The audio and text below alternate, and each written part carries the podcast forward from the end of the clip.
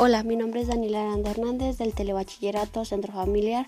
Hoy les hablaré sobre por qué no se electrocutan los pájaros que se, que se posan sobre los cables de alta tensión. En principio, una vez suele ser muy pequeña, tiene muy poca posibilidad de tocar al mismo tiempo un cable o la tierra o dos cables del tendido eléctrico. Lo normal es que el, ave esté posado sobre un solo cable de alta tensión sin entrar en contacto con nada más.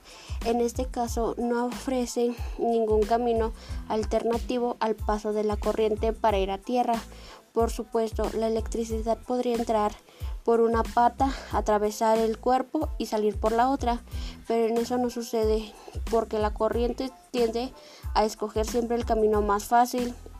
Y entre seguir de patas a pata por el cable que no tiene prácticamente resistencia a través del cuerpo, el ave así así que se le ofrece mucho, elige lo primero. Así pues, los pájaros no entran en cambio.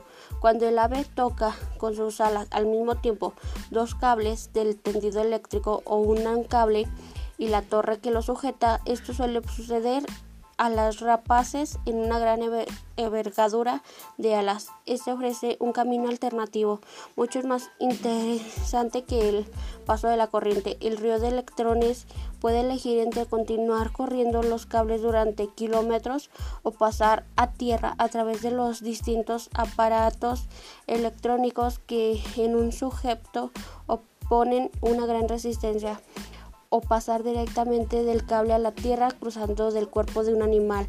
La opción más fácil es pasar del bloque a través del animal y el pobre pájaro no dirá ni pío. Gracias por su atención. Les invito a seguirme en mi canal Historia de la Ciencia. Hasta pronto.